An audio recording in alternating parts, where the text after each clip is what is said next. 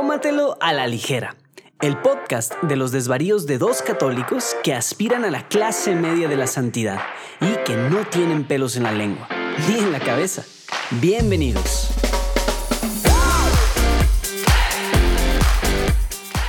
Ah, pues bienvenidos al ¿qué segundo episodio del podcast que ya tiene nombre, que se llama Tómatelo a la ligera.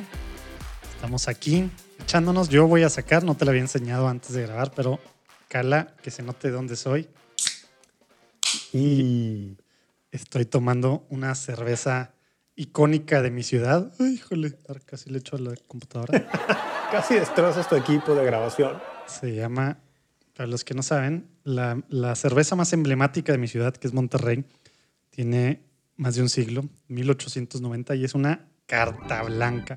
¿Qué estilo es? ¿Qué, qué? No, esta es una cerveza para disfrutar con la carne asada, con los amigos, no para andar ahí haciéndole al que sabe a la cerveza y con maridajes y demás. Esto va bien con un buen rato, como nos lo vamos a pasar ahorita aquí. No para fanfarronear de que soy un experto en cerveza artesanal, tengo mi propia empresa de cerveza. eso. es para, eso es fanfarrón, ¿estás de acuerdo? Exactamente. Salud. Oye, no, espera, deja, deja, abrir. Yo, yo tengo una coronita extra.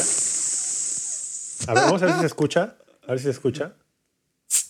Ah, no se escuchó tanto. Pues sí se escuchó, pero como que no sé si, si es lo mismo que. O sea, por lo que veo, después de los tequilas y demás, te gusta tomar, te gusta tomar agua. Me, me gusta tomar ligero, la verdad. Porque yo me lo tomo a la ligera. O sea, yo me lo tomo a la ligera. Entonces, como me lo tomo a la ligera, como este podcast, me gusta tomar ligero. De hecho, estuve tentado, estuve tentado solo que sabía que me ibas a caer encima a traer una, una corona cero. Hijo, eso. No, se me hace que eso sí es de las reglas que no podemos andar cambiando por aquí. ¿Ves? Sabía que me ibas a caer encima, pero aquí está, vamos. Ahora sí podemos decir salud, ahora sí podemos decir salud. Ah, sí, órale. Salud. Salud. Salud, salud. Una cerveza icónica mexicana que está tomando Rafa, que, que acá casi no existía hace algunos, hace algunos años, ¿verdad? Yo creo que afuera es la, la, más famosa, fácil, ¿no? Fuera seguro, sin duda, sin duda alguna. Y Carta Blanca, pues una cerveza que creo que ni siquiera venden en todos lados de México, ¿no? En Guadalajara, ¿eh? Sí, en Guadalajara. En Pero de últimamente, o sea, siempre. Lo que quiera, siempre, desde que, mm. desde que yo recuerdo. Es que acá, como aquí era la tierra de esta cervecería, en Cuauhtémoc Moctezuma, hasta hace pocos años, o sea, no, no conseguías una corona o, o mugres de esas. Monopolio. Tal cual. mugres de esas. Tal cual. Noticia de la semana. Oye, pues bueno, pues ahora tenemos un, un variado programa que vamos a ver. Traigo cuatro temas. Ya ves que habíamos quedado que cada quien iba a traer temas, nos íbamos a alternar. Ahora me toca a mí después de la vez pasada. Eh, traigo cuatro temas que vamos a ver si alcanzamos tres. Y uno es del tema del bautizo, la invalidez del bautizo y, y sus efectos, que quería hablar la vez pasada, pero ya era una noticia vieja. Lo bueno es que nunca, bueno, no bueno, ¿verdad? Tristemente no deja de sorprendernos muchos abusos y cosas que han pasado en la iglesia. Y pues ahora, este fin de semana, acaba de salir otra noticia similar. Entonces vamos a hablar de la validez de la invalidez de un bautizo y sus efectos que puede tener, sobre todo en un supuesto sacerdote, ¿verdad? Luego, tema de elecciones en Estados Unidos, como que es un tema que, que creo que, que podemos o que debemos de hablar porque está ahorita muy en boga, al menos en redes sociales y, y no nada más en Estados Unidos, ¿verdad? Para todos los que nos escuchan en Estados Unidos, en todos lados estamos muy pendientes, estamos llenos por todos lados y luego como católicos escuchamos tantas cosas, ¿verdad? Es bueno hablar de esto. Una otra, que la semana pasada hubo mucho ruido al respecto, al menos en ciertos medios, bueno, no sé si son medios, pero en ciertos círculos, la última de Vígano, ¿verdad? Del obispo de Vígano. Monseñor Vígano. Del Monseñor Vígano, donde quiera que viva, donde quiera que esté y, donde quiera que, esté ejerciendo. Todavía. Sí, donde quiera que esté ejerciendo su, su, su, ¿cómo se dice? Su, su ministerio. Su ministerio episcopal, bueno, él no ¿verdad? Él no tiene una... Pues no, no tiene... bueno, tiene una diócesis ulpiano, tiene ¿no? Una, tiene una diócesis de esas que no existen. Como todos los auxiliares. Un título honorario, exactamente. Pero no tiene tampoco ahorita ningún encargo actual en la curia. Está en una especie de destierro. Pues más, más que destierro. Bueno, exilio, está, ¿no? Autoexilio. Está como en un autoexilio y está, digamos, retirado. El Papa no le ha dado ningún cargo. Eh, está como en retiro. No sé, ya hablaremos de él, ¿no? Pero a mí se me hace muy, interesante el personaje porque hasta me lo he preguntado. ¿Será él el que manda estas, estas entrevistas? Pues esta fue una. No, bueno, normalmente han sido cartas. Esta última fue una entrevista, ¿verdad? ¿Esta fue audio-video? No, no sé si. Yo, yo vi un transcript, ¿no? Entonces, eh, mm. que son como 10 hojas, creo, 11 hojas. Ok, ok, ahí sí. Pero, pero pues sí hay un nombre de un reportero, ¿verdad? Entonces uno quiere pensar que el reportero pues no se lo fumó, ¿verdad? Pero bueno, esa es otra. Y una que a lo mejor una de estas dos últimas, no sé si Vígano o elecciones sea este el episodio, pero sí quiero al final un quiz ahí. Quiero, quiero por medio tuyo que la gente que escucha aprenda un poco más y pues también pues reírme un poco de, de, de ojalá que haya escogido preguntas difíciles. No, no, no, ni siquiera me, no me quiero ni imaginar de qué va a ser ese quiz. Pero venga, vamos. A ver si llegamos. A, ver si llegamos ahí. Oye, diría, dirían los, los supersticiosos, brindamos, y no sé tú, pero creo yo no le di un trago, ¿eh? No, yo sí, yo sí. ¿Cuántos años de mala suerte? Por cerveza no sé. Hoy en la mañana daba una clase sobre las supersticiones y hablábamos de esas cosas, entonces. Bueno, luego hablaremos de las supersticiones y la religiosidad popular y los amuletos y las cosas que como católicos de repente caemos también. Y que es muy católico, ¿eh? O sea, no digo que esté bien, no lo estoy justificando, pero hay algo allí, hay algo de, ponerle saborcito a las cosas. Pero bueno, luego hablamos de eso. Ándale, sí, luego hablamos de eso. Oye, bueno, a ver, vamos a empezar. Estuvimos tú y yo platicando, creo que ya fue hace un mes, eh, cuando salió, te di el scoop, dirían los gringos, de la noticia de Fatherhood del padre Who. Cierto. En Tú Detroit. Me lo pasaste. Y lo platicamos antes de que saliera, ¿verdad? Justo antes. Me, me, diste como la primicia. El scoop. Entonces, platicamos tú y yo un poco de eso y estábamos ahí como que algo de esto, pero pues luego pues ya pasó, esto nos tardamos en empezarlo, etcétera, y ya no hablamos.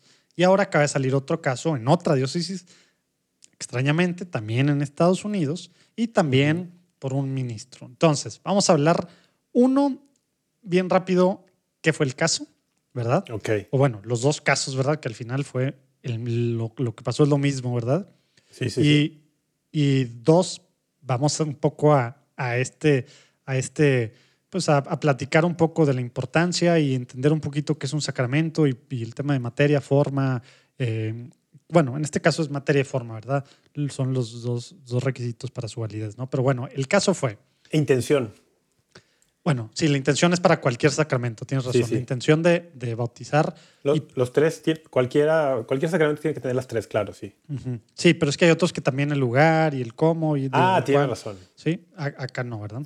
Entonces, eh, estas son, digo, y aparte se me hace que este es el más sencillo de todos, ¿verdad? O sea, regarla es adrede casi, ¿verdad? Pero bueno. Vamos a ver el caso. Discusión de la semana.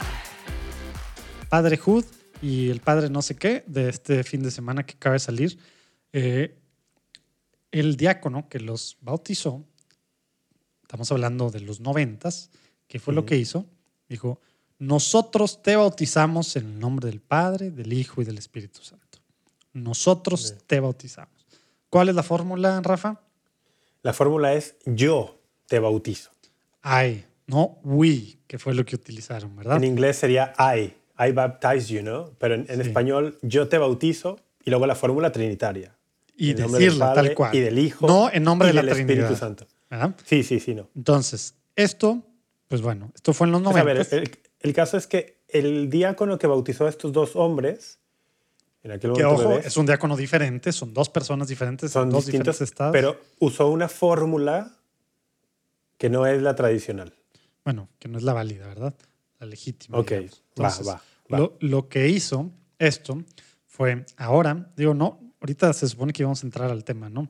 Pero lo que pasó es que ahora, hace, en, ¿qué fue? En, pues hace un par de meses, la Congregación de la Doctrina para la Fe, que es la que aclara temas en materia de fe, obviamente, de la nada, aparentemente de la nada, saca, un, saca una aclaración sobre que, tiene efectos, ¿verdad? Eh, para en la, en la que dice y aclara mm, con más claridad, yo creo que no se puede, ¿verdad? Porque antes había habido cosas medio, pues que a lo mejor y qué tal, aunque no es correcto, eh, pero sí es válido y, o sea, es ilícito, pero sí es válido y esos temas que los abogados, pues ya saben, los abogados que escuchan ya saben que es algo que se puede dar y también en los sacramentos se puede, hay cosas que son válidas, aunque son ilícitas. Y acá, pues bueno, lo que queda, deja muy claro es la, la Congregación para la Doctrina de la Fe, es que es inválido cualquier bautizo, bautizo celebrado con la fórmula diciendo nosotros y no Sí. yo. Y usaron el caso, de- así, pusieron ese ejemplo claro. O sea, no hay de otra. No hay un, ah, cualquier abogado, canonista, defensor pudiera alegar cualquier cosa y que, ok, pues no es, pero al final sí es válido. Entonces vamos a entrar en un tema, ahora sí. Eh, bueno, algo que había salido a inicios de los 2000 había sido una especie de carta en las que a una pregunta expresa de la. Sociedad de Canonistas de Estados Unidos habían dicho, no, no es lo correcto, está mal, es ilícito, no, pero sí es un, sí es un sacramento válido, ¿verdad? Es válido, pero ilícito. Exactamente.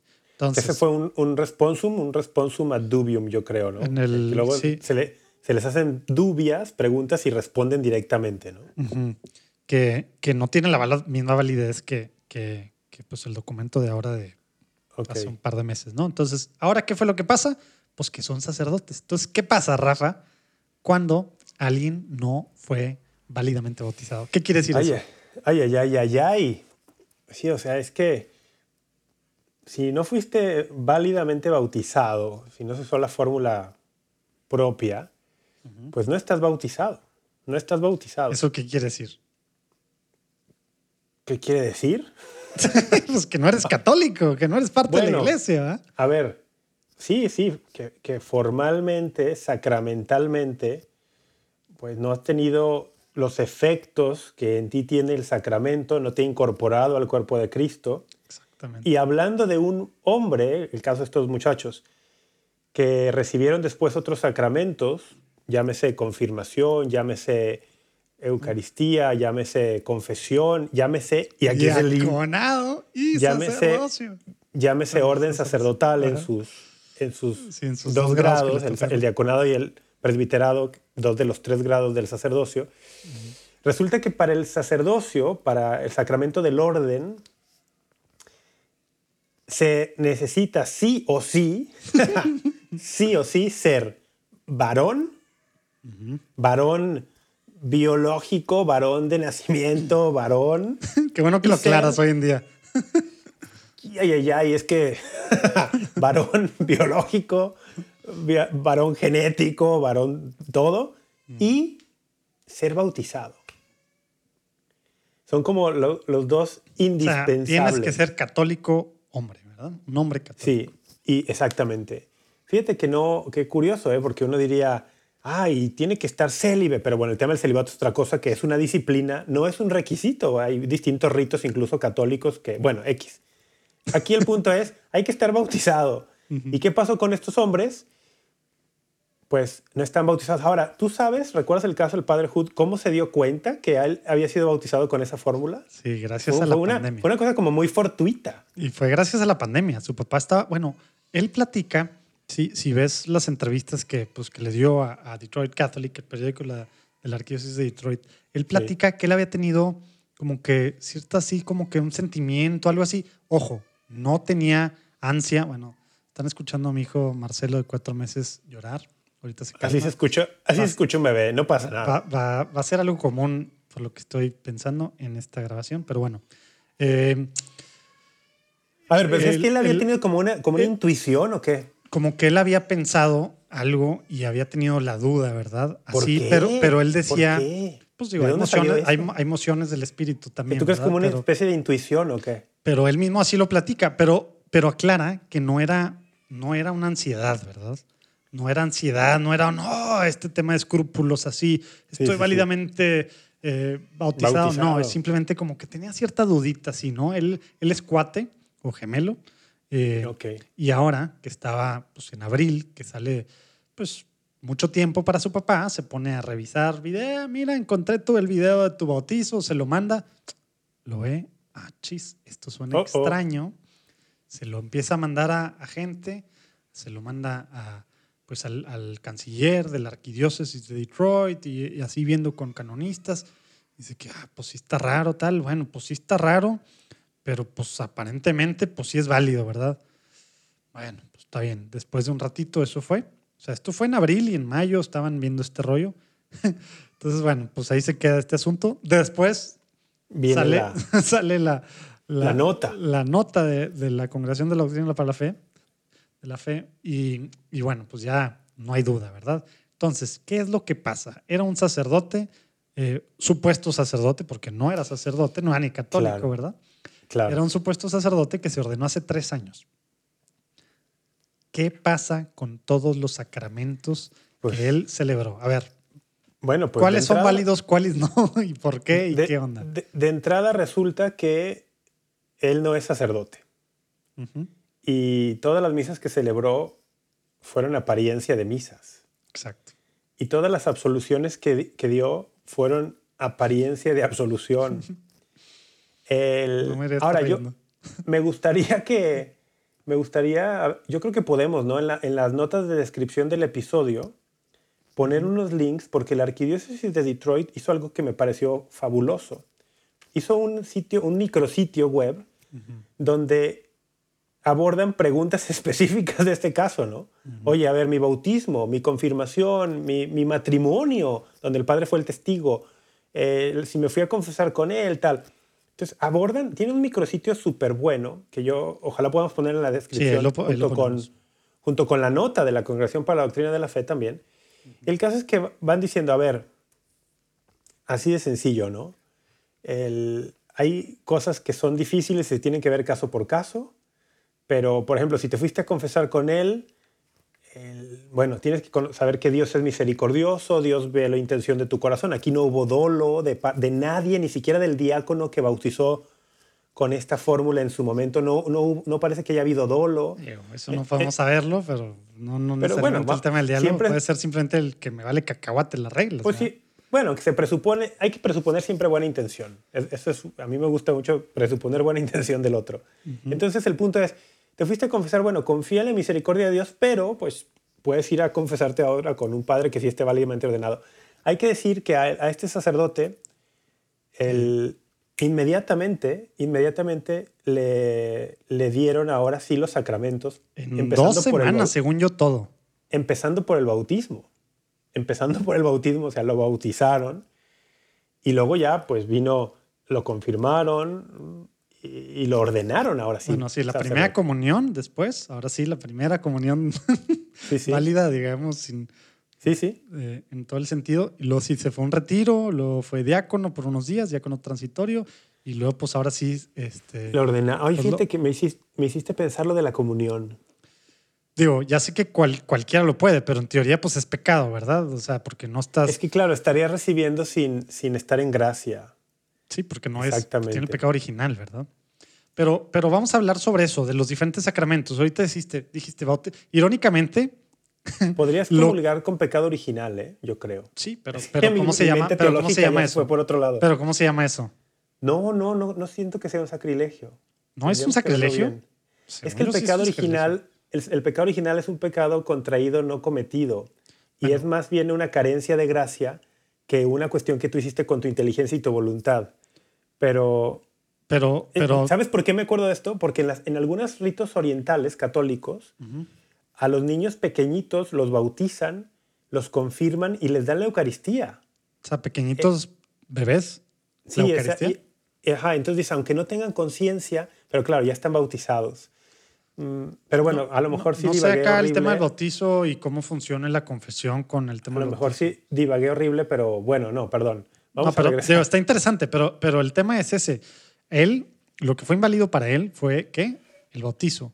Irónicamente, bueno, ahora mejor ahorita podemos entrar ya en el tema. ¿Qué es necesario? Al ratito, hace ratito hablamos de eso. ¿Cuáles son las tres cosas necesarias para, para, para que sea, válido, el sacramento del bautizo? Necesita haber eh, materia válida que es agua y solo agua. De hecho, por ejemplo, alguna vez le preguntaron, hubo una pregunta formal si se podía bautizar con cerveza. No, con, con, todo, con cualquier cosa. Pero hubo una pregunta formal, ¿se puede bautizar con cerveza? Así, y no hay agua. Y dices, pues, la cerveza sirve para tomarle, por ejemplo. Salud. Salud. Pero no para bautizar. Tiene que haber materia, materia, que es agua. Y luego tiene que haber fórmula. Yo, yo te bautizo. Yo creo que es la forma más sencilla de cualquier sacramento, ¿no? o sea, materia y forma, o sea, ¿no? Puede ser, sí.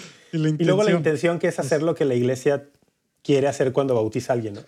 Entonces parece que en el caso del Padre, los, los bautizos que él realizó, el, como estrictamente hablando, el sacramento del bautizo tiene como ministro ordinario al sacerdote, al ordenado, al diácono, sacerdote o obispo, como ministro ordinario, pero podría bautizar incluso un alguien que no sea que no esté ordenado. Un laico puede bautizar, incluso puede, incluso un no creyente podría bautizar a alguien, fíjate. Sí, no, no Entonces dices, bueno, el padre usó la fórmula de yo te bautizo y esos bautizos son válidos, aunque si no me traiciona la memoria, habré que remitirnos a la página de la Arquidiócesis de Detroit, decía que si fuiste bautizado por él, tu bautismo es válido, pero que, que podías contactar mejor a las autoridades diocesanas. Siempre checa. Sí, mejor Oye, pero, check. Pero a ver, ¿qué, ¿qué, pasa? Algo que a mí me, que, que, fue más personal, y bueno, aquí es donde entran otros juegos, pero, pero quiero tantito a tocar ese tema. Algo que él estaba pensando mucho así, él le dio los santos óleos y la absolución a su abuelita antes de morir. Sí. Esa abuelita recibió, por gracia de Dios, quiero, estoy, seguro, la, gracia. De nuevo, ahora hay que decir algo porque... Entonces no importa, no importa este tema. Es que, es, que fíjate, ese es, el, es el dilema, ¿no? ¿Importa no importa? Nos volvemos todos esquizofrénicos y vamos a buscar videos de nuestro bautismo. No, bueno, eso sí hay presunción de, pero acá ya no había esa presunción, ¿verdad? O sea, acá ya, ya había claridad de la invalidez del sacramento. Claro, pero cuando, siempre se presume, la iglesia Cuando él le dio los santos óleos a la abuelita, había presunción de que él era un sacerdote válidamente Entonces, los matrimonios que él, eh, que él celebró como testigo, ¿verdad? Como es el ministro, fueron, fueron válidos. No recuerdo qué decía la página del arquidiócesis del pues matrimonio. no, ah, pues porque cómo, o sea, entonces ya no importa, ya no importa el sacramento. El tema es que para el O sea, ya no importa la forma y la materia y el que sea válido. El tema es que para el matrimonio el sacerdote no es el ministro del sacramento. Sí, es, el es, el testigo. Entonces... Pero se eh, requiere que esté, ¿verdad? Porque es el testigo. Tiene que ser un testigo cualificado. Que lo ordinario es que sea un, un ordenado, un ministro ordenado. Entonces, no, pero bueno, es que sí, mucha gente dice, ay, bueno, la intención es lo que cuenta. La intención cuenta, pero no es lo único. No, pues es que tantas cosas que hacemos, entonces ¿para qué vamos a misa, verdad? ¿Y para qué, para qué el Padre dice yo te absuelvo en el nombre del Padre? ¿Y por qué toda la fórmula del momento de la consagración, que se hace consagración por eso? Si no, pues sí, pues usa cerveza para consagrar también. Y, sí, o, cambian las palabras de la consagración o... Y las palabras importan, ¿no? O sea, para nosotros las palabras como católicos, los ritos, las... ¿Y por qué? ¿Por qué importan? Acá el énfasis está en eso, ¿no? ¿Por qué importan? Porque las palabras tienen poder. Y nosotros ¿Pero por qué tienen poder? Ah, por Jesucristo. Porque en los sacramentos lo que estamos haciendo es de alguna forma participar del poder de Jesucristo que se extiende en la historia. Que es, vamos a decirlo así, los sacramentos son una extensión en la historia de la encarnación de Jesucristo, es decir, del Dios que se hace hombre y que vino a este mundo para redimirnos y parte de su obra redentora es, pues, en muchas áreas de nuestra vida, los sacramentos son extender esa obra redentora y Él nos salvó con sus acciones, con sus palabras, con no solo con una o con otra, ¿no? Y por eso los sacramentos, mediante palabras, confieren el poder salvífico de Jesucristo. Entonces, cuando uno empieza a improvisar, a ponerse creativo y a, cambiar la fórmula que la iglesia ha determinado, con, ahora, porque esta es otra cosa, ¿no? Los sacramentos, la fórmula de los sacramentos la determina la iglesia. eso quería llegar. O sea, ¿qué poder tiene la iglesia para tener un efecto sobre la eternidad? ¿Con qué poder lo hace? La iglesia tiene poder dado por Jesucristo, ¿no? Si recordamos, por ejemplo, Mateo, Mateo 16, 18 eh, o Mateo 18, 15, cuando él les dice, lo que ates en la tierra, a Pedro primero en Mateo 16 y luego a los apóstoles, al colegio apostólico en Mateo 18, lo que ates en la tierra quedará atado en el cielo, lo que desates en la tierra quedará desatado en el cielo.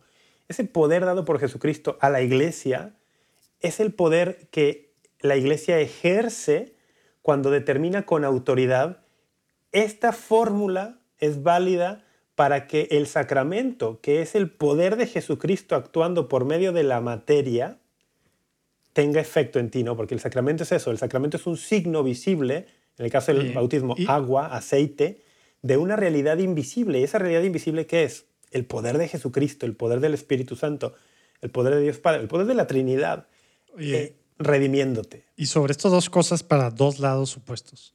Una, gente que estuvo diciendo, ¿cómo? O sea, está siendo fariseo.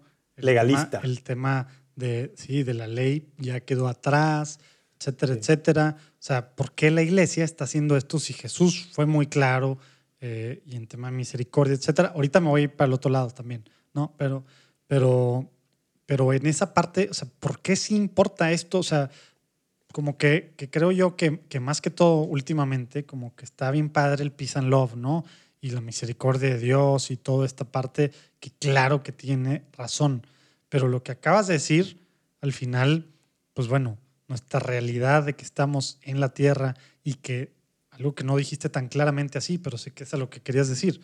La iglesia digo, eh, tiene, digamos, o bueno, Dios le confirió a la iglesia los sacramentos bajo su encargo, su responsabilidad, ¿verdad? Sí, sí. Al final es una especie de, pues, no sé cómo decirlo, cómo, cómo se dice, pero, pero los tiene en su encargo y es quien, quien, quien tiene la, la forma. Claro eso, es bueno, es una buena idea. Hay, una palabra, no, La iglesia no inventó los sacramentos. los ha recibido de Jesucristo, los ha recibido del Espíritu Santo, de que son personas divinas, y la iglesia los administra. Mm.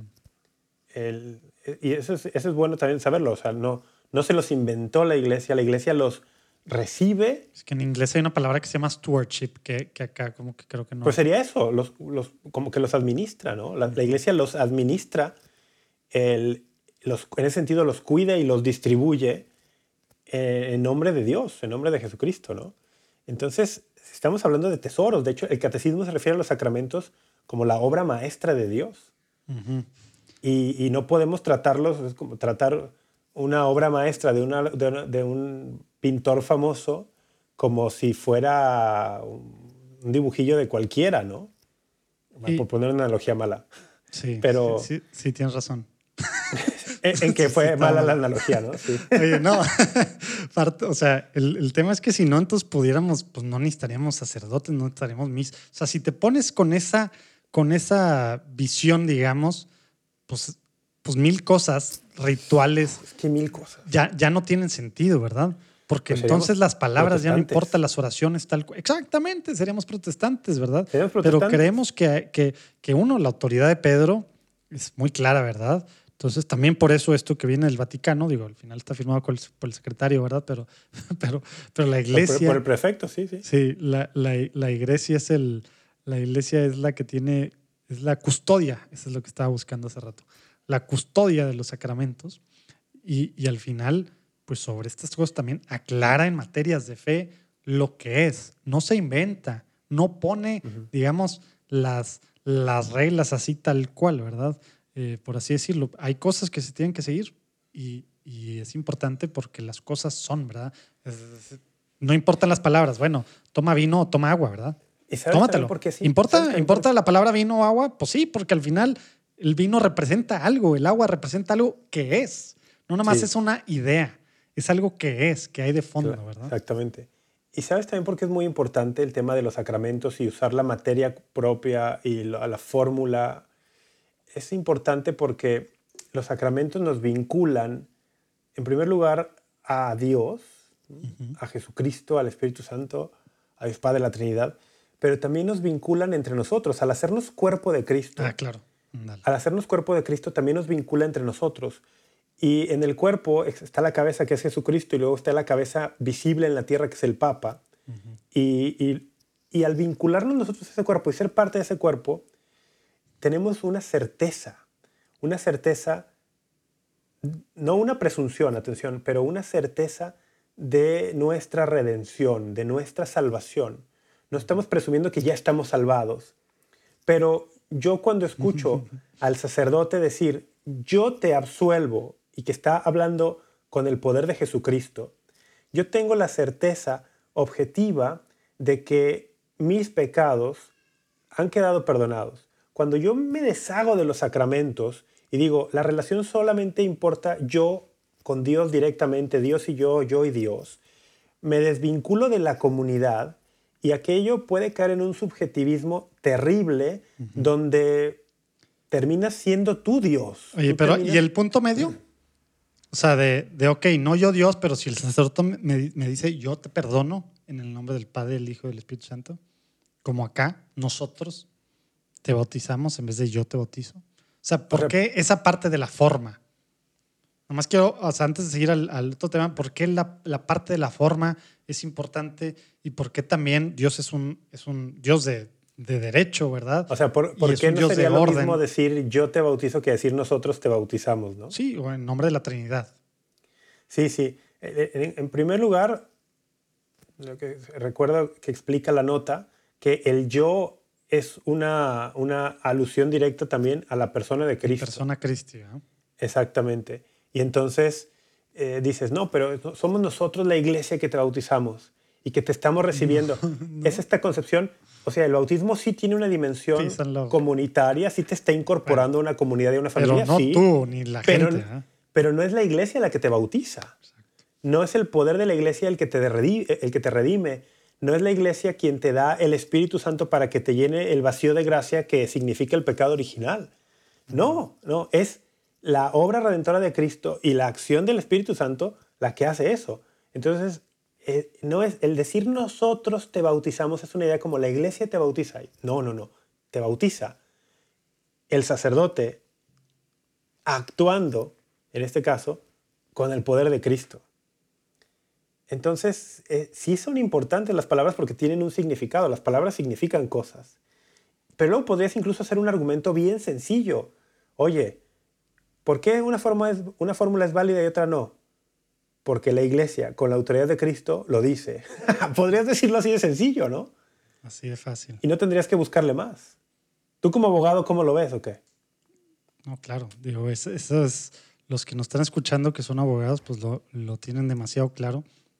Muy importante, te, te, regresan un documento, ¿verdad? Si, si dices cualquier cosa que no va, ¿verdad?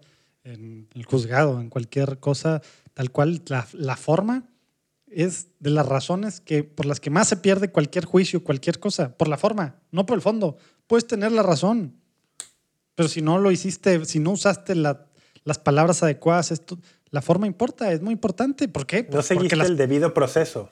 Bueno, ese es, ese es otro, es otro tema, ¿va? Sí, ese es otro tema. Pero, pero el tema de las palabras significan algo real. O sea, y ahora más que nunca, ¿verdad? Que las palabras ahora parece que, que, pues, que son invitadas y yo puedo inventar qué significa ser hombre y qué significa cualquier cosa. Pues no, ¿verdad? Las, palabras las palabras significan algo concreto, ¿verdad? Y, y, luego también, digo, un tema que me quería ir, según nosotros iba a ser de 10 minutos este segmento, llevamos más de media hora, pero, pero para cerrar también, por ejemplo, en esto de la abuelita, simplemente así creo, digo, último tema, algo muy importante que, que, creo que es Santo Tomás el que lo dice, Santo Tomás de Aquino, eh, la parte de que, pues sí, Dios nos da los sacramentos y nosotros sí estamos, no me acuerdo la palabra, pero una especie como sujetos a los mm, sacramentos, ¿verdad? O limitados por, pero Dios no, ¿verdad? Exactamente. eso no quiere decir, según yo, que, que, son válidos los, los matrimonios, etcétera, etcétera, pero, por ejemplo, el caso de la abuelita, el caso de otras personas que pudo haberles dado la absolución y que se murieron después, pues uno confía en que Dios, que creó los sacramentos, Él sí está completamente fuera de, y su misericordia, ahí sí, sabemos que es eterna, ¿verdad? Ojo, esto no se contrapone con lo anterior ni con contra forma, la importancia de la forma, la materia, ¿verdad? Eh, que, que, pues bueno, acá la forma fue la, la que falló, ¿verdad? Entonces, digo, esa parte como para los que están pensando, voy a ver los videos de mi bautizo y tal, o tal, y a ver qué pasó, esto, el otro. Digo, al final, Dios es Para tranquilizar a alguien que pudiera estar dando un escrúpulo, a lo mejor al escucharnos, que no conocía esta noticia, hay que, saber, hay que decir que la iglesia presume como válido todo sacramento A menos que haya una razón grave para considerar otra cosa y se estudia. Y, y por eso aún cuando vienen de otras denominaciones, de, o sea, de iglesias cristianas, de denominaciones, comunidades. no, no otras denominaciones, ¿verdad? Como si No, más bien fuéramos- como alguna comunidad cristiana o católica. Por, es- por eso son, o sea, es, es válido el... el- De- el- depende. Bueno, algunos si- si casos sí. siguen- si Se tienen que estudiar algunos el, el qué tipo de bautismo recibieron, sobre todo la- el tema de la fórmula y la materia. Exacto, pero, pero hay, por ejemplo, las iglesias tradicionales que sí lo siguen, las iglesias Sí. tradicionales protestantes que sí lo siguen, no tienen, no tienen una parroquia, no tienen una parroquia que tiene un certificado de bautismo. Se considera válida, se presume la validez. Sí, sí. Obviamente hay free churches que ya no me acuerdo la cifra, pero que salen día por día, no sé cuántas en Estados Unidos. Y- y Pues bueno, hay que ahí sí hay que hacer todo lo que tú dices. Sí, pero al menos de otras iglesias, de iglesias protestantes y demás, se presume la validez, como tú dices. Sí, sí. Y la, y la, y la, la iglesia también ha- se ha pronunciado, por ejemplo, de algunas comunidades estilo Testigos de Jehová, Bueno, eh, muy claramente, iglesia, ¿verdad? Que no. Iglesia de Jesucristo de los Santos de los Últimos Días, donde ha dicho, ese bautismo no es válido. Por la intención, ¿verdad?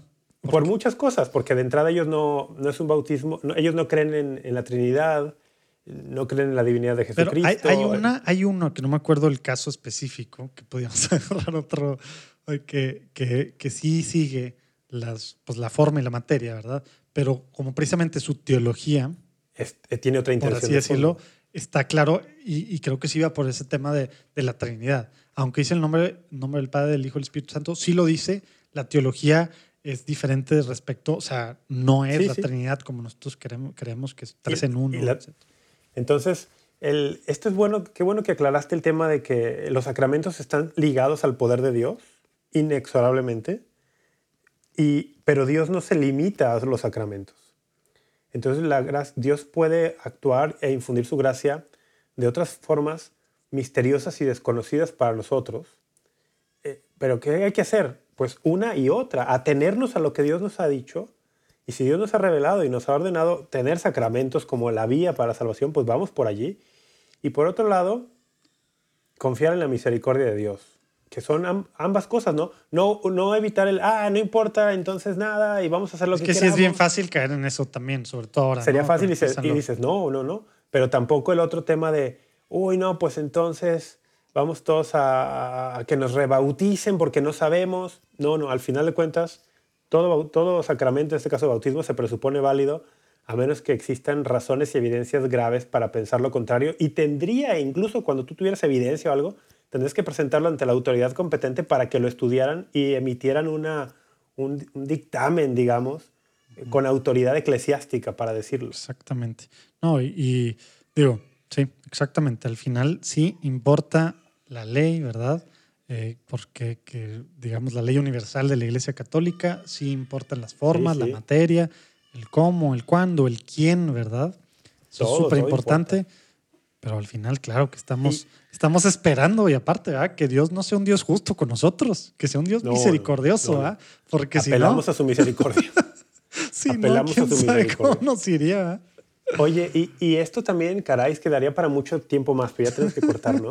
Pero sin juzgar, sin juzgar al, al diácono o a los diáconos que usaron estas fórmulas, pues uy, sabemos uy. Que, que- que hay personas, y sobre todo hubo un periodo, ¿no? Por ahí, no sé, Por eso de los, de los 70 Ya sé cuál es el tema que sigue. Por eso ya sé cuál es el tema que O sigue. sea, ya sé cuál me va a saltar. Por lo mismo que apelar a que en cuestiones litúrgicas el- la iglesia lo tiene muy claro.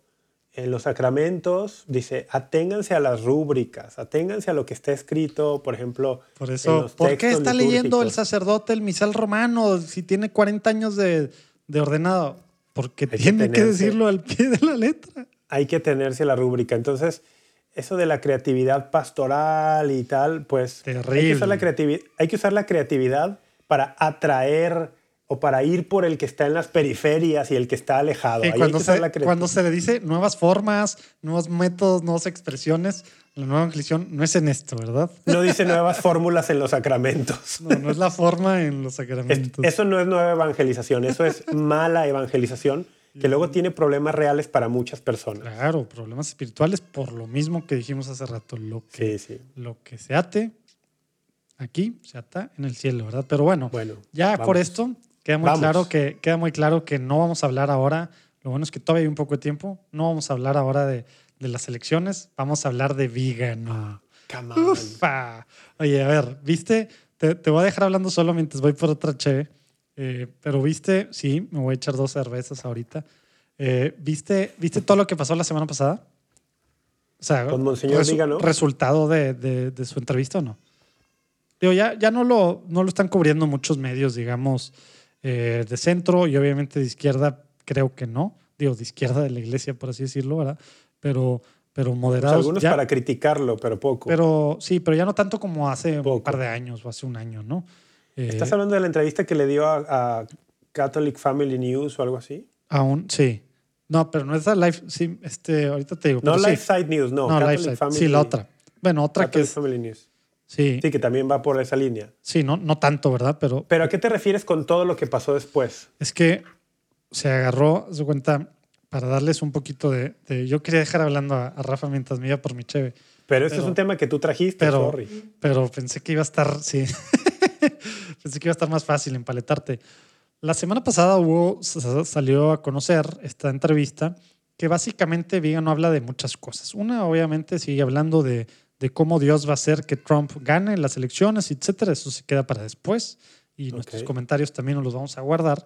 Pero eh, habla, habla Vigano de cómo, del impacto del Concilio Vaticano II en la revolución sexual y en todo lo que Ah, pasó. sí, sí, en los Woodstock, estudiantiles de los Exacto, 60s. 68, o sea, todo Sí. de, de- de finales de los 60, ¿verdad? Y de inicios de los 70.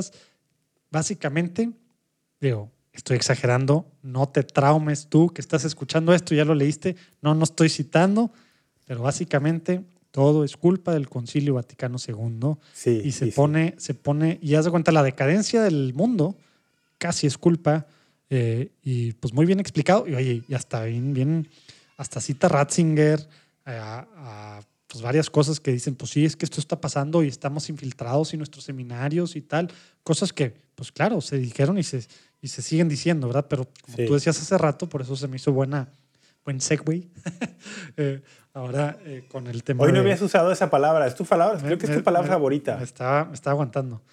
Eh, del- de cuando decías de los 70s a los 90s, tanto abuso litúrgico y tantas libertades, por así decirlos, libertinaje, que pues sí, ¿verdad? Mucho sí es después de, ¿verdad? Pero fue a causa Pero- de. Fue a causa de. Exacto, esa es la gran pregunta.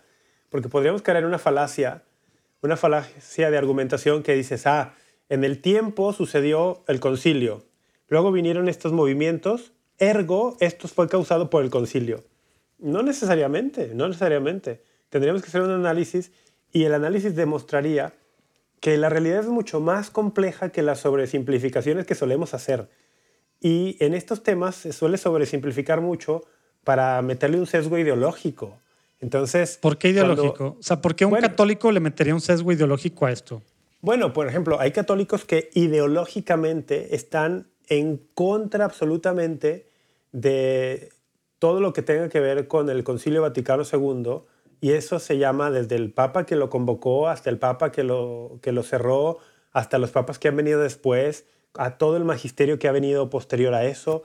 Eh, entonces, e- es una lucha ya muy particular de ciertos sectores católicos que tienen y que entonces quieren, obviamente, para su ideología, pues aprovechar lo que les, lo que les caiga, lo que puedan tener a la mano, y conviene mucho a esta narrativa para atraer nuevos adeptos o mantener radicalizados a los que ya tienen, conviene mucho decir, todo esto es culpa del concilio, porque es una respuesta fácil, es una respuesta fácil a un problema muy complejo.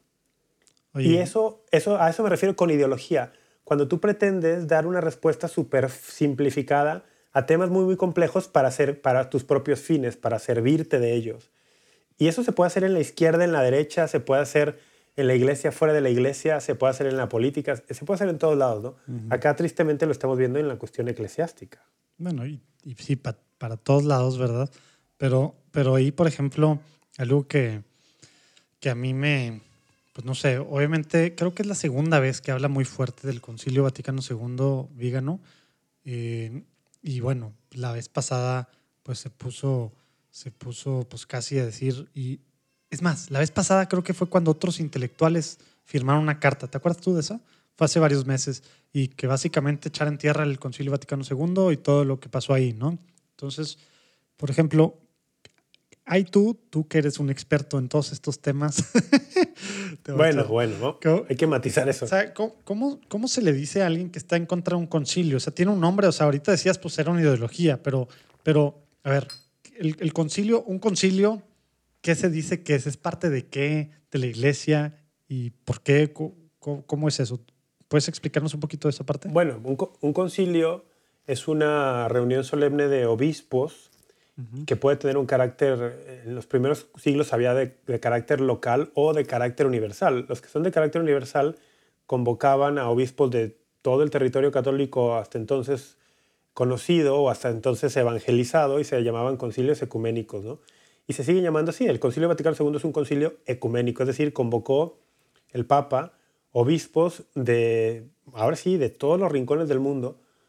¿Para qué? Para discutir temas que el mismo Papa en su comunicación previa con obispos ha decidido que son cuestiones que la iglesia tiene que dirigirse a ellas en este momento. Que normalmente eran una reacción a algo, ¿no? Alguna herejía o alguna cosa para aclarar, pues, que era lo más tradicional los primeros siglos de la iglesia. Sí, sí, sí, sí. Vamos a pensar que el primer, concilio, el primer gran concilio ecuménico registrado es el de 325 de Nicea, aunque hay un concilio apostólico propio que está narrado en Hechos capítulo 15, donde Pablo se dirige a Jerusalén para tratar el tema justamente de la relación que habrá de los nuevos cristianos de origen no judío con el cristianismo, ¿no? O sea, ese tema. Pero ya Concilio Ecuménico Nicea, convocado en buena medida para la, la problemática arriana, la herejía arriana. Y sí, sí, yo creo que tu, tu observación es, es, está bien. Muchos concilios fueron convocados como una reacción a algo, ¿no? Una reacción a una herejía, una reacción a un movimiento ¿cómo se llama ¿Cómo se llama lo que...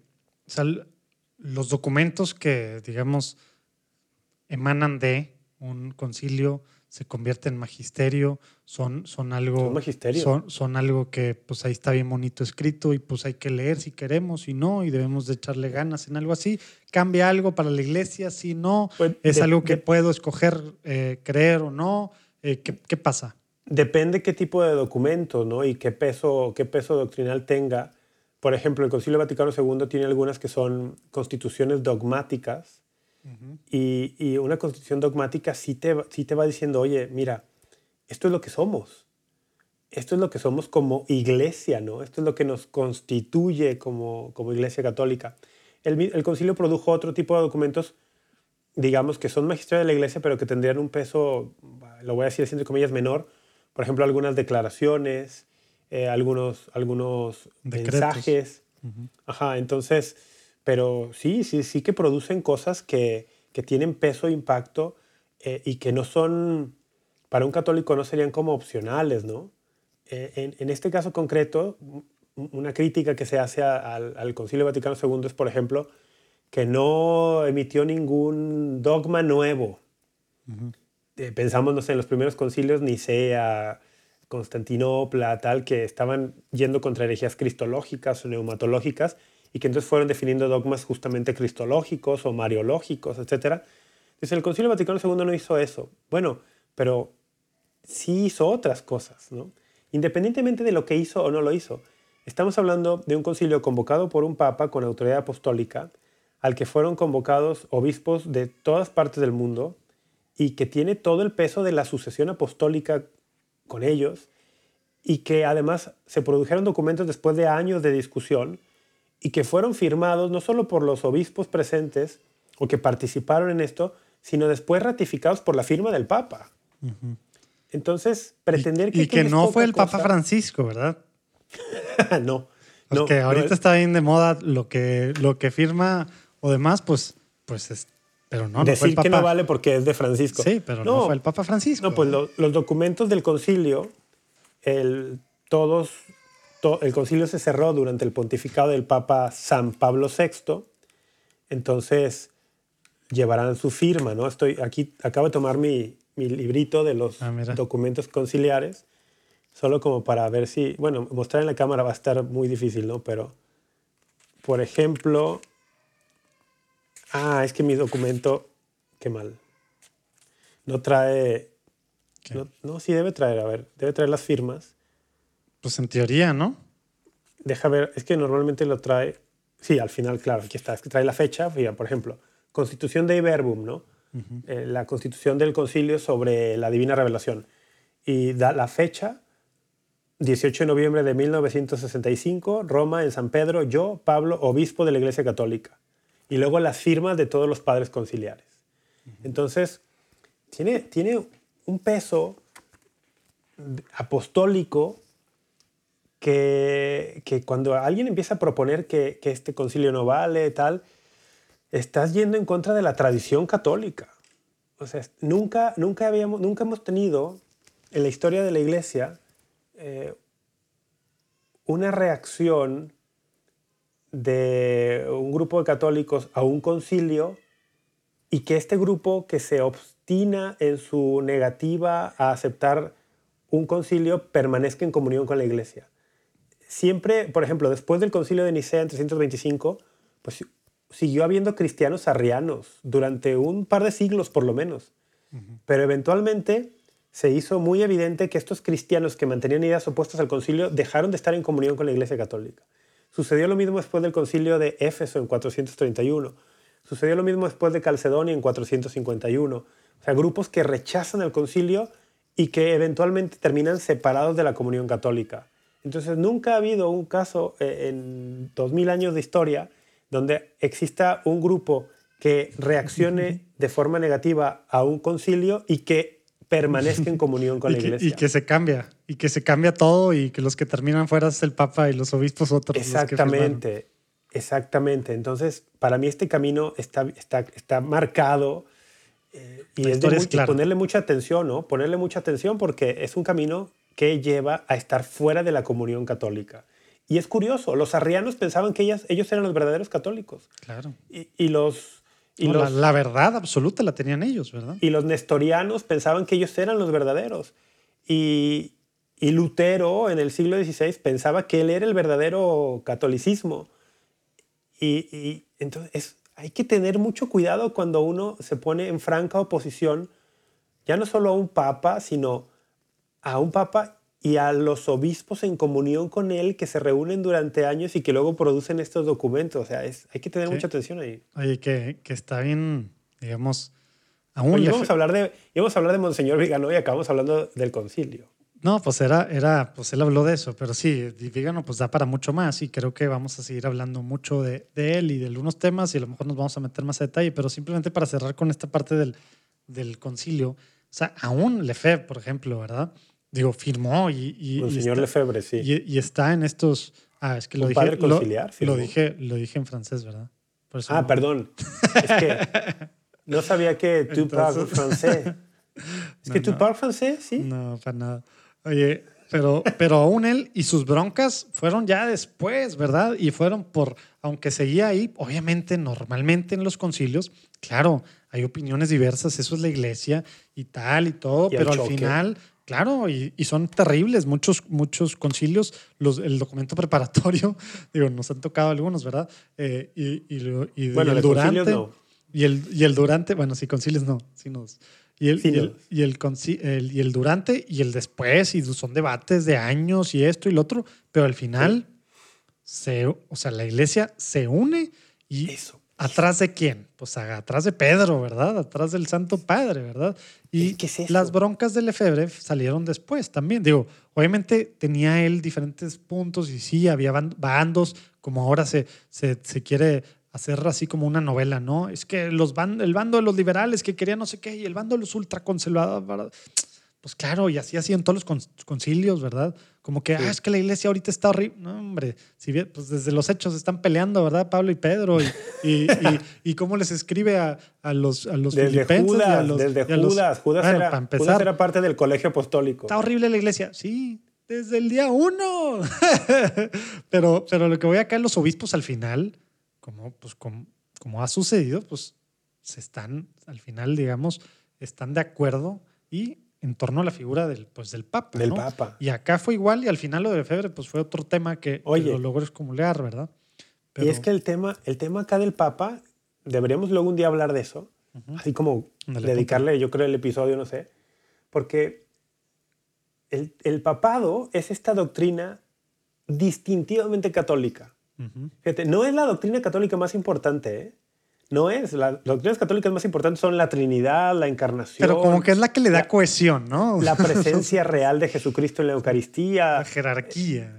tal, pero, pero esta no es la más importante, pero sí es la más distintiva. De acuerdo. Porque, porque es justo la que dice, esto es lo que estos somos, somos católicos, ¿no? Por si tú vas, no, la Eucaristía. Bueno, los ortodoxos tienen Eucaristía válida. Eh, las cuestiones marianas, los ortodoxos tienen cuestiones marianas y algunas comunidades protestantes también. Bueno, el papado es, doctrina distintivamente católica y el Señor nos la dejó justo para los momentos en que hubiera opiniones encontradas. Dices, oye, hay opiniones encontradas, va. Exacto, como, pasa desde la Biblia, ¿verdad? ¿Quién tiene la última palabra cuando hay opiniones encontradas entre los mismos católicos? ¿Quién va a decir, esta discusión tiene que terminar por el bien de todos y es por acá? El Papa. Entonces ahí está. Hay discusión, hay temas, sí. Oye, que ¿cómo se interpreta esto? ¿Dónde está el Papa? El Papa está acá. Vamos para allá. Esto es así, ¿no? Ahora, eso no quiere decir que no hayan sucedido cosas antes o después del concilio y que queramos cerrar los ojos a muchas cosas. Pero como tú bien decías hace rato, habría que hacer un análisis para ver si fueron causa del concilio no, y hay que hacerlo. Yo creo que sí, sí, hay que ser bien críticos. porque, y, porque sí hay muchas cosas criticables. Hemos sido muy laxos también con esto. En mi opinión, no son, no son fruto del concilio, sino sería fruto de una cuestión liberal o de un espíritu rebelde de muchos que han querido manipular el concilio para sus propias agendas. Y que sí, a lo mejor sí querían que el concilio se fuera por otro lado, igual que luego también antes de Humane Vitae querían que tal o cual cosa se aprobara y, y, que han estado ahí tratando de que pues, se vaya para un lado y pues al final, ah, pues ya que salga el nuevo, el nuevo código, va a tener estos rollos y 20 años ahí, es que se van a cambiar mil rollos, se va a relajar esto. Y pues no, ¿verdad? Claro que no, ¿verdad? Y es que... Hay gente que manipula. claro que de ambos lados. Y yo creo que sí lo utilizaron el concilio, ¿verdad? Para, para manipular y para hacer un desastre en muchas diócesis. Y por eso, ha sido denunciado. Muchos de los ha denunciado. A lo mejor tardíamente, ¿verdad? Porque como iglesia nos hemos tardado en muchas cosas. Sí, bueno, pero ha sido denunciado por, por el Papa. El mismo Pablo VI ya denunció algunas cosas, porque hay que recordar que a San Pablo VI le toca cerrar el concilio en el 65 y él va a ser Papa hasta el 78 o sea, le, tocan 13 años todavía después del concilio. Él mismo ya llegó a denunciar algunos, algunas cosas que, donde se estaba manipulando el, concilio. Sí, es verdad. Y, y, sí, y luego pues, se ha dado para abusos litúrgicos como esto que pasó, ¿verdad? El bautizo, ¿verdad? Y luego también para que pasen mil cosas en, en ciertas celebraciones eucarísticas, etcétera, etcétera, ¿verdad? Pero bueno, yo pero creo eso, Pero eso no es culpa del concilio. No, para nada, ¿verdad? Simplemente son... Eh, es un tema que tenemos que ser como críticos y digo, críticos con, con nuestra historia, así como con otras partes de la historia y claro, ver de qué, o sea, qué cosas hicimos mal después de o qué cosas, pecados de omisión, ¿verdad? Etcétera, etcétera. Porque claro que hay que aceptar lo que hicimos. Eso no quiere decir que el magisterio no debemos de pelarlo eh, y que debemos de echar en, pues tal cual, ah, vamos a desaparecer de la historia el concilio Vaticano II porque causó tantas cosas y nos vamos a, para atrás en todos los sentidos. No, si no, no, no. Es que uno no puede ser católico tomando solamente los aspectos del magisterio que a uno le gustan. Exactamente. tomas todo, eres católico y tomas todo el magisterio. Si empiezas a elegir aquellos aspectos que, te, que, te, gustan, a ver, te pero sobre protestante. eso, sobre eso, digamos, no es de que me guste, es que, es que el, el Concilio Vaticano II este es un argumento muy, muy usado, ¿no? Ahorita. No es que me guste a mí, es que el Concilio Vaticano va en contra de cosas que, que está, va en contra del magisterio mismo de la iglesia y cambia cosas tal cual de, eh, que, que, estaban muy claras antes, ¿verdad? En muchas formas, ¿verdad? Eso es lo que usan. ¿Qué pasa con eso? O sea, con ese argumento. Es que cuando tú pretendes contraponer al magisterio contra el magisterio, o sea, un magisterio, digamos, ¿cómo te lo, cómo más, más viejo. sí, es, bueno, más bien sería así. Cuando tú pretendes que. Oye, porque, porque esa parte sí hay que dejarlo claro. Hay que dejarlo claro. Esto no vino a suprimir los otros concilios. ¿verdad? No, Es pero nivel- ni es mismo la nivel. ha pretendido eso. Pero quiero dejarlo claro para que lo escuche. No es de que ah, todo es nuevo en el Concilio Vaticano II, el Concilio de Trento ya no existe, que es, pues creo yo que pues, es de los más importantes, digamos, que nos dejó más cosas. Eh, ya no existe el Concilio de Trento, etcétera. No, ¿verdad? Para mí el No. más importante es Nicea, pero... Bueno, claro, porque No, se, no aclara- cierto. se aclaran cosas de la Calcedonia. fe. Se aclaran cosas de la fe muy básicas. en. Calcedonia, pero bueno, ese es de- ya, te- eh, entiendo perfecto lo que pero, dices. pero, pero es un tema como que se piensa también, se puede llegar a pensar, es que este concilio vino a, a empezar de cero mil cosas. Y no, pues el... no, Y el que piense eso es un nivel. católico que no tiene idea de la historia de la iglesia. Y es un extremo, claro. Es que sí, yo creo que hay, hay, un- hay dos extremos acá bien, bien radicales y que, que no son convenientes. Sí me da la impresión que hay algunos sectores teológicos, ideológicos, ¿m? no solo teológicos, sino ideológicos en la iglesia, que es del Concilio Vaticano II para acá. Antes todo estaba mal, antes eh, todo, eh, todo era oscuridad y a partir del concilio vino la luz y, y es una postura equivocada. Y luego está la otra que dice, después del concilio Vaticano II todo es oscuridad y antes todo era luz. Y, dices, no, no, no, no, no, este concilio es parte de la historia de la iglesia, este es magisterio, pero también es magisterio lo anterior. Y, no puedes tú contraponer eso, porque el, que hoy quiere contraponer, por ejemplo, al Papa Francisco, o el pontificado del Papa Benedicto, o el pontificado de San Juan Pablo II, y quiere contraponerlo con magisterios previos al concilio, no se da cuenta que el Papa San Juan Pablo II eh, eh, fue en su momento el magisterio vivo, y que el Papa Benedicto fue en su momento el magisterio vivo, y que el día de hoy el Papa Francisco es el magisterio vivo. El magisterio no son únicamente documentos y actas conciliares del pasado, y esto incluye el Vaticano II.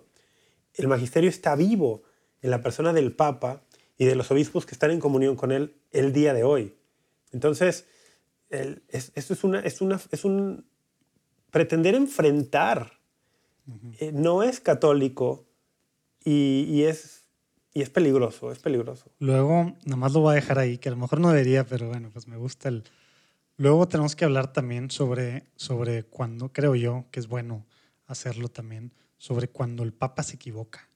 Y cuando ha habido papas que se equivocan y hacen cosas que también debemos de hacer, O sea, como tal. ¿Quieres hablar del tema de la eh, infalibilidad papal? Bueno, ¿Qué que es y qué no es? Pues sí, y, y- y también de cuando pues, hubo papas que eran tal cual pecadores, ¿verdad? En, en todo el sentido de la palabra, ¿verdad? Bueno, todos. Bueno, sí, pero, pero estoy diciendo pub- pecadores públicos que causaban Tú te escándalo, refieres, ¿verdad? exacto, papas que, que- han dado escándalo grave público. Que, Sí, que el tema del escándalo es uno de los casi requisitos para, para ser obispo, o es más, para ser sacerdote. Si causas escándalo, el derecho canónico es muy claro. O sea, tal cual el obispo te pudiera casi retirar de, de- de tu ministerio público, ¿verdad? Si es Sí. pues, un papa, pues bueno, otra cosa, ¿no? Pero al pa- Entonces, al Papa nadie lo puede quitar, se- aunque, se- aunque dé escándalo. a lo que voy es, esos, esos argumentos de papas del pasado, pues es uno de los argumentos que se utilizan mucho para decir, pues si no es el primer papa que hace, que, que hace cosas, digo, ya me estoy mezclando todo, ¿verdad? Papa Francisco, pero estamos hablando de, de los papas, ¿verdad? Desde el ¿Estás Concilio diciendo Vaticano. que el Papa Francisco es escandaloso? Estoy diciendo que, que el argumento sobre el que los papas... sobre- sobre- Ay, ay, ay, Urquidia, a ver, a ver, a ver. el argumento este contra los papas y el por qué sí y por qué no, etcétera, etcétera, creo que podemos entrar más a detalle, pero dijimos que nos íbamos a tardar mucho menos. Oye, nomás para cerrar esto y sí quiero irme al quiz. eh, quiero, ver. quiero ver qué rollo, pero ¿sabes qué hice la semana pasada? Les recomiendo esto si quieren que explote su cabeza. Escuché a Taylor Marshall, un podcast de Taylor Marshall, y después, a ver, acto ¿estás seguido, Taylor Marshall? acto seguido después, escuché a Jesuitical. ¿Has escuchado? ¿Has escuchado? Sí, sí, claro. Oye, Bueno, es, haz de cuenta como- que, que así de que un extremo y el otro extremo. y el otro, ¿no? De hecho, en- entrevistaron al de Where Peter is. Y, y la verdad no me, no, me, no me encantó, pero bueno. A, Mike, ¿A quién? A Mike Lewis. Sí, sí, si quieren que su, su cabeza explote, hagan ese experimento. No, yo, yo lo que les recomiendo decir podcast no es la sección especial, pero a mí me gusta una, unos que son muy críticos con las cosas que hay que ser críticas, que tenemos que hacerlo como iglesia, porque es la única forma de mejorar, ¿verdad? Pero al final no son antipapas y son muy claros en... Pues, en ¿Quiénes? en- en ¿Quiénes? cómo es. CNA Editor's Desk, ¿no? A J.D. Flynn y Ed Condon. A mí me gustan mucho. Ah, sí, tú eres Y se fan echan de, un, un- un buen debate normalmente. Y, y me, me Tú eres fan así de ellos. Que, que según yo son, son centro. Igual unos pues dicen que son muy para un lado y otros dicen que son muy para el otro. ¿eh? Entonces, pues bueno, pues así pasa Sí. siempre con los, con los moderados, ¿no? Sí, sí, sí. Pero, pero bueno, se, este, Íbamos nomás- a, recomendar podcast y a no recomendar otros, ¿no? Hacer a- ¿Qui- ¿Quieres, anti-recomendaciones. ¿Quieres empezar? No, no, no. Vamos con el quiz y dejamos lo de recomendaciones y anti-recomendaciones para próxima. Órale, vámonos al quiz. Quiz católico. Adivina de qué va a ser el quiz. De el Concilio Vaticano II. Sí. ting, ting, le atinaste. Mira, Oye, mira. no, lo malo es que ya tienes ahí tus do- documentos conciliares. A ver, vamos a empezar. Papa que lo anunció. ¿Quién fue? San- el que lo convocó, San Juan 23. Sí. Luego, ¿dónde hizo el anuncio y en qué año era? Ay, ¿dónde? Eh, Ah, yo de hecho vi una placa. Vi una placa en la Basílica de San Juan de Letrán. En Uy, estaba cerca. Sí, era de los mayores, pero estaba. pero Santa María la Mayor. No, la otra. Bueno, la otra que no era San Pedro. San Pablo. Exacto, San Pablo Extramuros. Es que recuerdo haber visto, haber visto la placa y tuvo que ser en el que 61, ¿no? 59. Dio, Ay, dio, Dios. dio tres años. Bueno, es que preparar un concilio de esa magnitud, claro. Pues sí. Pero bueno, ya dijimos y ya de todos modos ya lo habías dicho hace rato. ¿Cuándo, Bien, ¿cuándo comenzó? allí. 1962. Así es, el 11 de octubre. ¿Cuántos obispos fueron? Uf, a ver. 2500. Ay, sí, le atinaste. ¿Sí? Sí, sí, sí. ¿Sabes cuántos fueron al Concilio Vaticano I? Digo, no, no es parte de nomás, es curioso. 300. 750. ¿Y al de Trento? 250.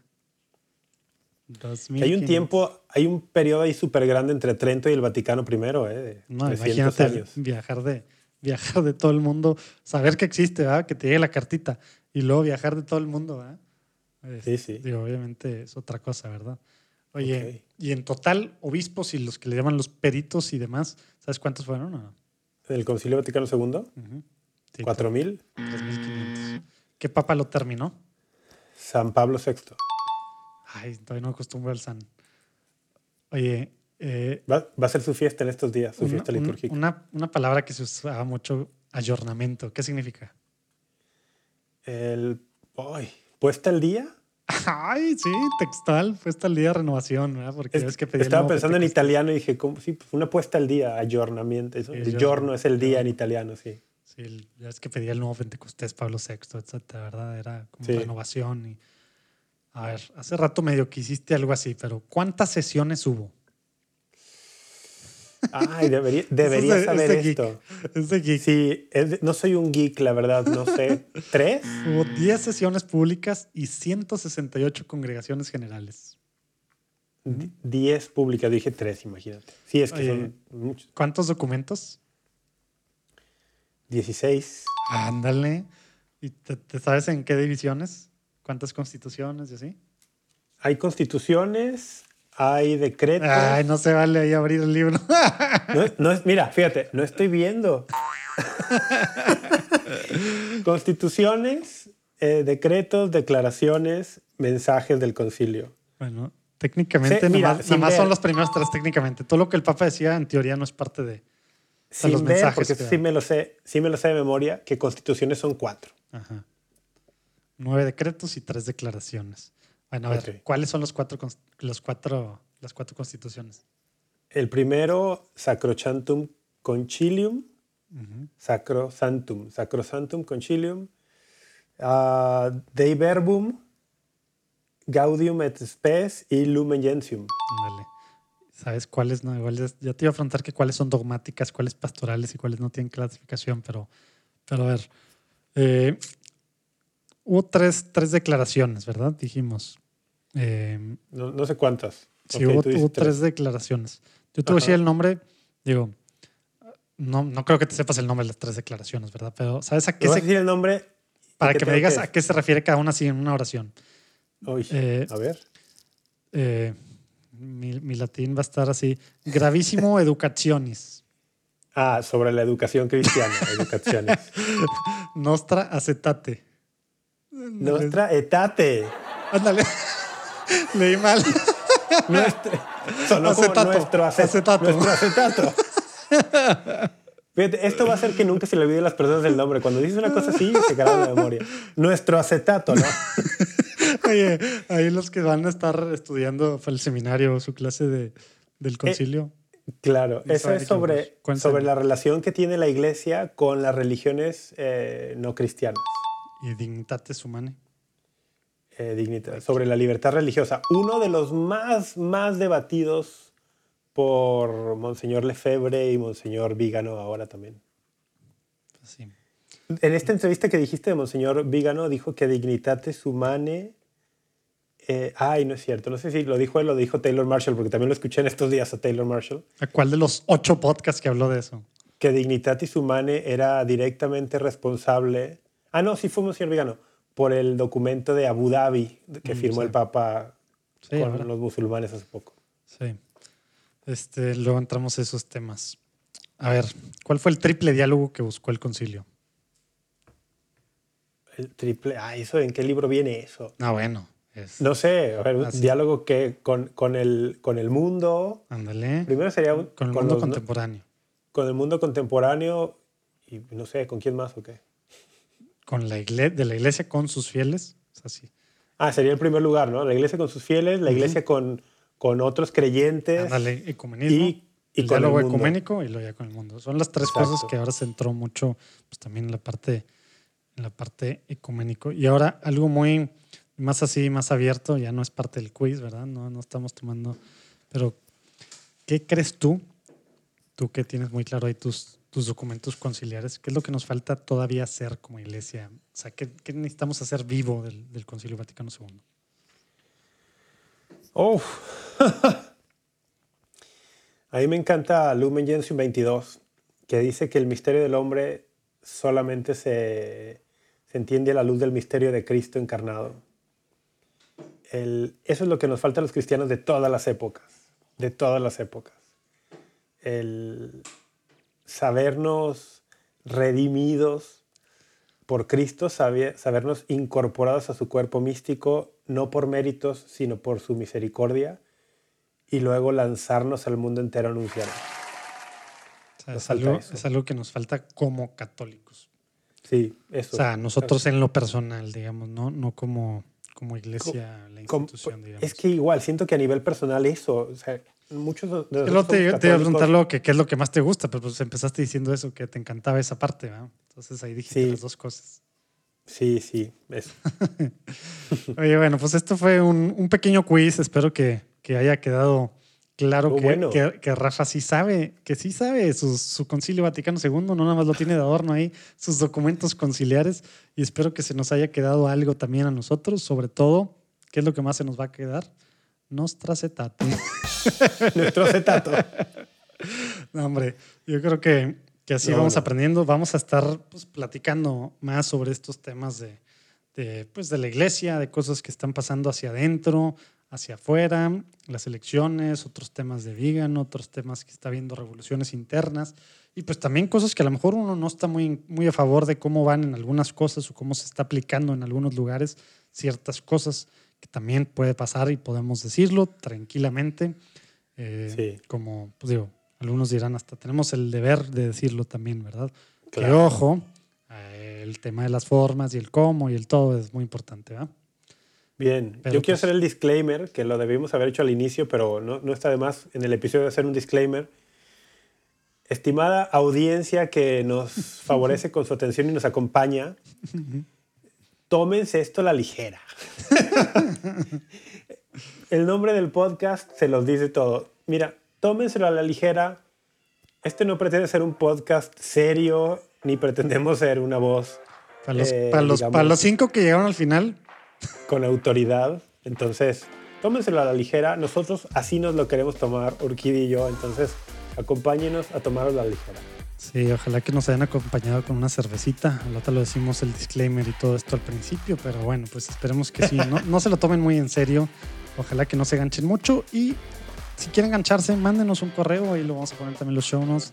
Díganos lo que nos equivocamos, lo que usted piensa que está mal o cómo o qué cosas debemos de hablar más. Al final. Recomiéndenos ir a la confesión, cosas así.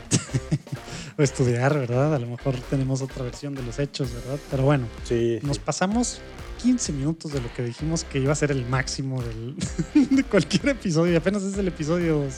Pero bueno, vamos a echarle ganas en la próxima a ver qué se nos ocurre, para, para seguir con cronómetro. Para cortar esto. Es, esta parte, ¿verdad? Pero bueno, pues Rafa, ya no pude hacer mi refil. No sé si valga el salud, pero Dios los bendiga mucho, oigan. Dios te bendiga, Rafa. Salud. También a ti, Urquidi. Nos vemos. Dios te bendiga. En dos semanas, los que escuchan. Sobres.